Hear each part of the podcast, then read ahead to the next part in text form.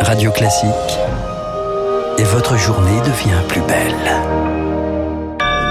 Merci d'écouter Radio Classique. Il est 9h et voici l'essentiel de l'actualité avec Chloé Juel.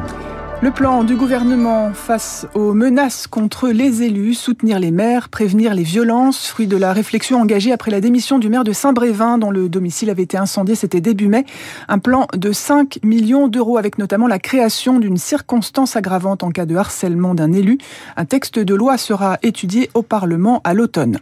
Dix jours après la mort de Naël à Nanterre, une marche pour Adama Traoré interdite par la préfecture du Val d'Oise hier soir. Chaque année depuis 2016 à Persan et Beaumont, des centaines de personnes se rassemblent pour commémorer la mémoire de ce jeune homme décédé après son arrestation par des gendarmes. Le comité Vérité et Justice pour Adama compte déposer un référé pour contester la décision du préfet. Marlène Schiappa, accablée par deux rapports sur la gestion du fonds Marianne, ses subventions attribuées à des associations après la mort de Samuel Paty. Un fiasco, un coup politique, dénonce la commission d'enquête du Sénat. Conclusion confirmée par un rapport de l'inspection générale de l'administration hier soir. L'angoisse pour 84 000 bacheliers sans réponse de Parcoursup. La phase principale de ce dispositif se termine aujourd'hui.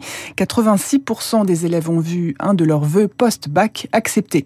Et le sport pour finir, un duel au sommet pour le Tour de France. Le Danois Vingegaard prend le maillot jaune. Le Slovène Pogacar a lui remporté l'étape hier. Aujourd'hui, c'est la septième étape. 170 km entre Mont-de-Marsan et Bordeaux. Merci Chloé Incollable sur euh, le Tour de France. Chloé Juel. Il est 9h et pratiquement 2 minutes, l'heure de retrouver euh, Franck Firan.